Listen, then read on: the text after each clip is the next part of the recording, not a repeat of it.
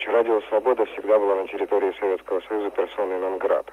Однако, как выяснилось, она незаменима на случай военных переворотов, потому что мы в течение двух суток были фактически единственным средством массовой информации, которое постоянно в прямом эфире давали информацию о событиях, передавали все ваши указы.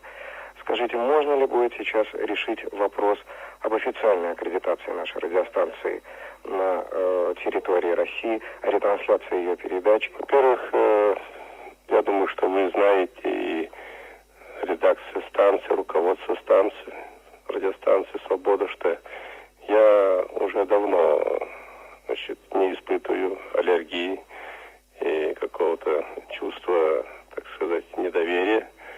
Вот, э, к вашей радиостанции «Свобода», поскольку очень часто я контактируюсь и свободно я всегда откликаюсь на вашу просьбу давать интервью, давать оценки, что у нас происходит.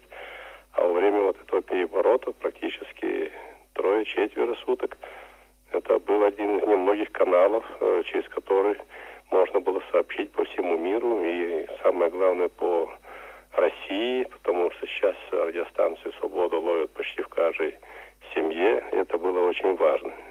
Я думаю, что и своими делами, своей объективностью ну, заслужила значит, станция того, чтобы сейчас вступить в прямой контакт с руководством, пригласить их сюда.